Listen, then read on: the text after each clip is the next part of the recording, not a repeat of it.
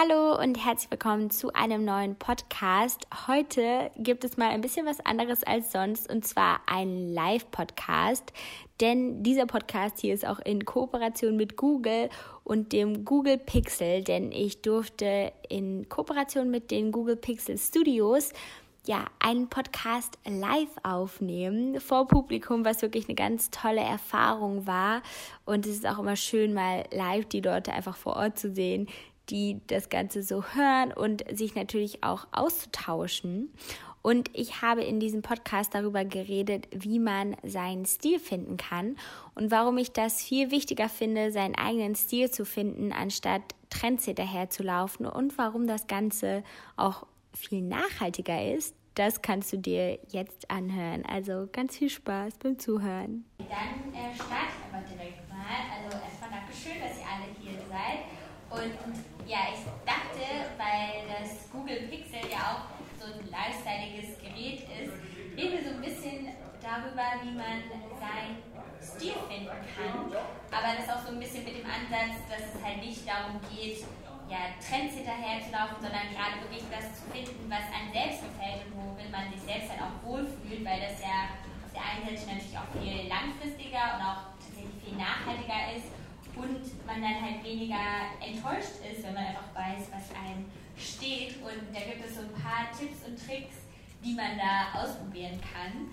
Und deswegen, ja, gebe ich euch da mal ein bisschen was mit. So, ich hoffe, dass das jetzt mit der Präsentation funktioniert. Ah ja, okay. Hier habe ich jetzt schon was weggemacht. Okay. Genau. So, denn Mode ist für mich halt auf jeden Fall auch eine Art, mich auszudrücken und natürlich auch meine Emotionen und meine Stimmung ähm, ja, wiederzugeben. Und dann auch nochmal hier zum Thema Stil, das hat schon Coco Chanel gesagt, Mode ist vergänglich, Stil niemals. Und ja, vielleicht könnt ihr euch auch mal so ein bisschen an die eine oder andere Situation erinnern, dass man in so einem Klamottenladen war und man hat in einer Zeitschrift gesehen, dass gerade Sockboots oder wieder Leopardmäntel oder so der Klassiker Blueprint voll im Trend ist. Und dann zwingt man sich da in irgendwelche Sachen rein, aber merkt halt, dass das irgendwie gar nicht so das ist, was einem steht. Und da gibt es so ein paar Ansätze, nach denen ich mich immer mehr versuche lang zu hangeln, weil es auch viel effizienter und viel schneller geht, äh, damit dann einzukaufen, wenn man erstmal überlegt, was mag ich denn an mir? Also gar nicht so zu überlegen, was ist denn gerade im Trend, sondern was mag ich eigentlich an mir und an meinem Körper? Und deswegen habe ich das mal hier so ein bisschen grafisch dargestellt, wo ihr jetzt seht, okay, Po, Hüfte, Beine, Arme, Brust. Was sind so Dinge an mir, die ja, ich gerne auch betonen oder highlighten will? Und ich muss zum Beispiel sagen, ich mag einfach meinen flachen Bauch, meinen Po oder auch manchmal so ein bisschen wie jetzt heute, dass man so ein bisschen die Schultern und die Arme sieht. Und danach versuche ich dann zu shoppen. Und eine andere Sache, die ich auch immer ganz hilfreich finde, ist so zu überlegen, habe ich denn lange Beine oder habe ich vielleicht auch nicht so lange Beine, eher einen längeren Oberkörper und was will ich dann hervorheben? Ich äh, habe leider nicht so lange Beine und deswegen trage ich halt voll gerne auch so schwarze Jeans und dann einfach passend anknüpfend daran eine, ähm, ja, schwarze Stiefeletten, einfach damit mein Unterkörper ein bisschen länger aussieht. Und heute habe ich noch so einen schwarzen Gürtel an, dann sieht es noch länger aus. Ähm, und einfach nur, weil ich es auch irgendwie spaßig finde, das so ein bisschen rumzuprobieren und das ist auf jeden Fall schon mal so eine ganz gute Guideline, weil man einfach dann viel mehr auch sozusagen Highlight-Pieces shoppen kann. Also wenn es jetzt um die Arme geht, man bewusst sagt, ich möchte meine Arme betonen, dass man einfach so Teile shoppt, die genau das hervorheben, wie ihr das jetzt hier seht. Oder halt auch bei der Brust. Hallo, ihr könnt euch gerne hier noch auch dazusetzen, wenn ihr möchtet. Also kein Stress. ähm, genau, dass man halt sagt, da ähm, kaufe ich halt Teile, die bestimmt irgendwie ausgeschnitten sind. Oder wie gesagt, wenn man den Bauch so ein bisschen betonen will, kann man halt auch immer richtig gut einfach mit so Statement-Gürteln arbeiten, um das Ganze so hervorzuheben. Und ähm, beim Po finde ich immer diese Midi-Röcke mega cool und halt natürlich so eng geschnittene Hosen. Wenn ihr eure Beine mehr betonen wollt, gibt es auch aktuell richtig viele schöne Mini-Kleider und wie gesagt, da finde ich halt immer ganz gut, dass das so funktioniert, wenn man natürlich seine Schuhe so ein bisschen an die Hose anpasst, um das Ganze so zu strecken und halt auch so High-Waisted Hosen. Aber was ich fast noch viel wichtiger finde als die ähm, Form oder die Farbe. Also ich würde sagen, ihr seid eigentlich auch alle doch recht farbenfroh eigentlich angezogen, aber man kann so viel mehr manchmal aus sich machen, indem man die richtigen Farben auch noch wählt. Und es gibt so ein paar Tipps und Tricks, wo man rausfinden kann, was für ein Farbtyp man ist, was halt viel damit zu tun hat, zum Beispiel, ob man einen hellen Ton hat oder was für einen Unterton man hat. Also vielleicht kennt ihr das auch von der Foundation. Wenn ihr eher so einen peachfarbenen Unterton habt bei der Foundation, ähm, dann seid ihr eher so ein Frühlingstyp. Zum Beispiel, das ähm, bin ich. Oder dann der Typ Sommer, das sind Leute, die so ganz kühle Untertöne haben, die auch mehr so ähm, rosa vom Unterton sind und das sind zum Beispiel auch Farben, die das einfach komplementieren, also die dann auch zu so hellen Haaren richtig gut passen und ähm, sowas ist immer ganz gut, wenn man sich das merken kann. Also ich kann euch die Präsentation auch gerne mal so als PDF nochmal äh, zukommen lassen oder wie gesagt, man probiert auch einfach manchmal ein bisschen rum. Man merkt eigentlich relativ schnell, welche Farben sozusagen zum Hautton und auch zu den Haaren ein bisschen passen hier zum Beispiel auch noch beim ähm, Wintertyp, zum Beispiel du würde ich sagen, du bist auch eher so ein Wintertyp und ähm, dann kannst du das einfach richtig schön mit den passenden Farben sozusagen hervorheben und die einfach dann wirklich auch so ja, als so einen Eyecatcher einsetzen. Aber was ich auch noch total schön finde, das Ganze funktioniert natürlich nicht nur für Klamotten, sondern auch richtig gut beim Schminken.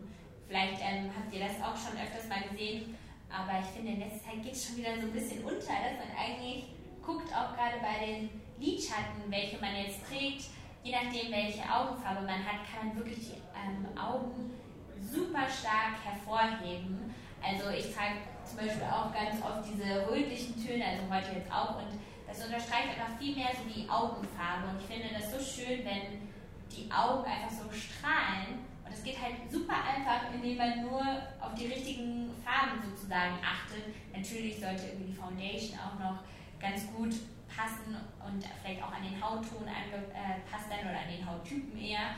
Ähm, aber schon allein bei den Augen sind Farben wirklich total ja, wichtig, um so ein bisschen mehr zu strahlen. Und ich habe hier das jetzt auch nochmal als Beispiel, ähm, wo man das auch nochmal sieht, wenn ich so rötlichen Lidschatten trage, dass einfach die Augen viel mehr betont werden. Das gleiche dann auch, wenn ich Farben trage, die sozusagen zu meinem Typen passen, dann ist man einfach direkt viel mehr so ein Hingucker, schon alleine, aber auch weil man so ein bisschen den Mut vielleicht auch bekommt, den einem also bestimmte Farben auch Schnitte irgendwie geben, wenn man genau einfach nur das unterstreicht. Also ich finde in der Mode gibt es jetzt nicht sowas wie No-Gos, aber es gibt einfach bestimmte Schnitte, Formen und Farben, die die eigenen Vorzüge noch mehr hervorheben. Und das finde ich einfach so ein ganz toller und wichtiger Ansatz und dass man halt auch wirklich guckt, dass man sich nicht mit anderen vergleicht. So, ne, don't focus on trying to be the best, sondern focus on being irreplaceable. Das finde ich immer ein ganz schönes Zitat, dass man eigentlich darauf guckt, was man selber will. Ne? Also gerade wenn man jetzt auch wieder durch Instagram scrollt oder in verschiedene Online-Shops sich anguckt, wo es immer darum geht, den Look der Blogger nachzustylen. Aber ich kenne das noch von mir früher, als ich irgendwie so 15 war und selbst über irgendwelche Blogger-Looks, also da damals gab es dann auch schon irgendwie Blogger, das so nachstylen wollte, aber immer unzufrieden war, weil das halt einfach nicht zu mir gepasst hat. Ne? Und ich glaube, das ist ein eigentlich schöner Ansatz, wenn man so ein bisschen weggeht von diesem sich mit anderen vergleichen und zu gucken, was tragen die denn, sondern einfach zu schauen, was brauche ich denn, was passt denn zu mir und was hebt halt genau das hervor, wer ich eigentlich bin. Und ähm, dann habe ich aber noch zum Schluss ein Zitat.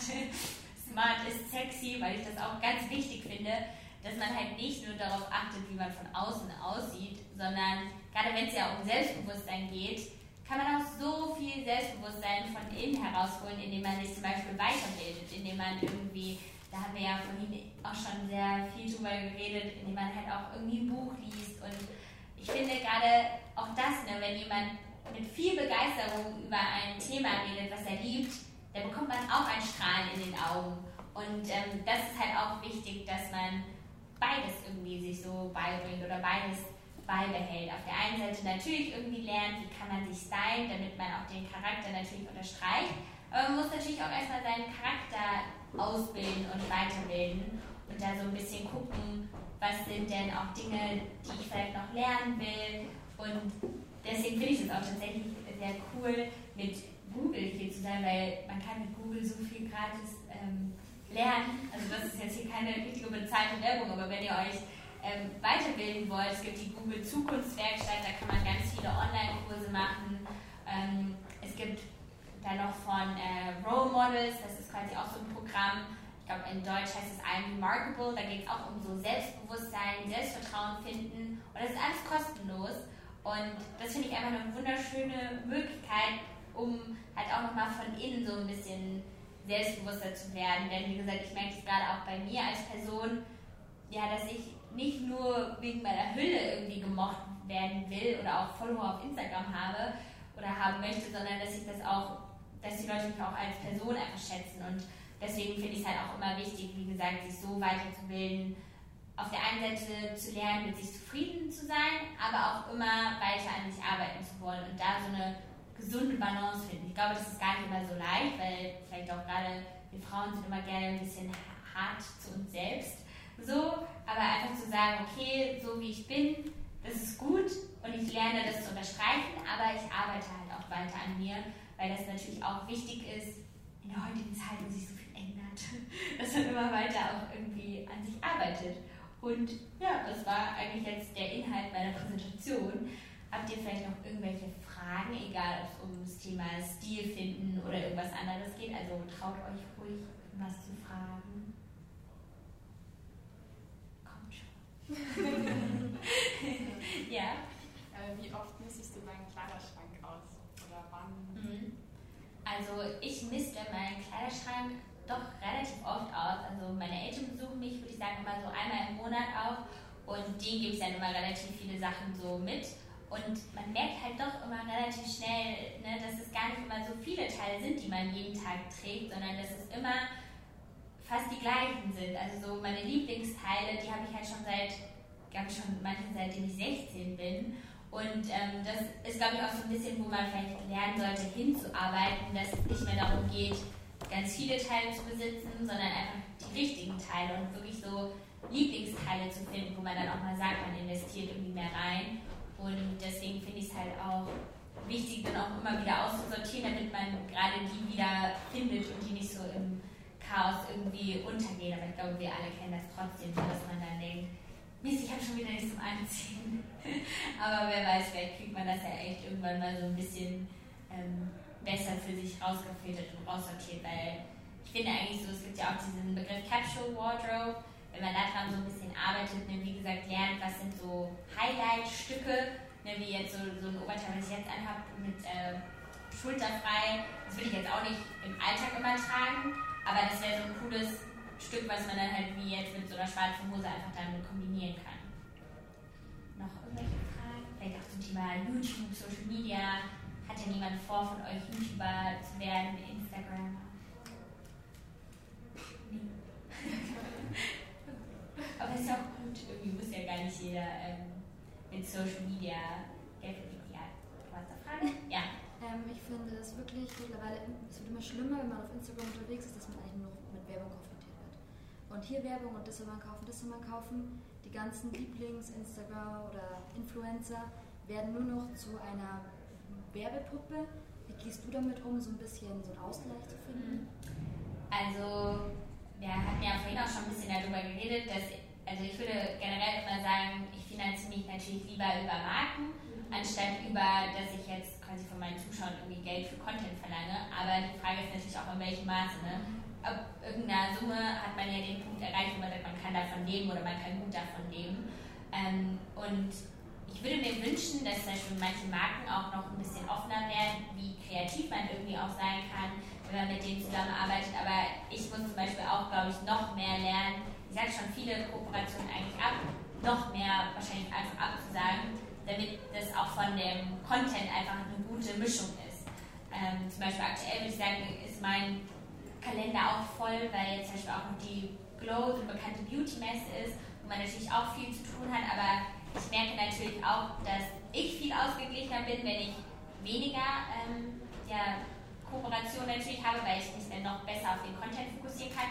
Oder wenn ich halt Marken habe, die mir ein bisschen mehr Freiraum geben, die halt sagen, okay, wir wissen, du machst das eh gut, da müssen wir das jetzt nicht dreimal zur Freigabe geschickt bekommen und so weiter. Und dann finde ich halt, wie gesagt, auch so das Match zwischen Marke, Zuschauer und Influencer ganz wichtig. Also ich würde sagen, es gibt viele Marken, wo es eine gut, so ein gutes Match ist. Zum Beispiel, wenn ich jetzt mit einer äh, Marke zusammenarbeite, die für viele in eurem Preissegment ist. Aber wenn ich jetzt mit einem Luxusautohersteller arbeite, da hat halt irgendwie keiner von euch was von.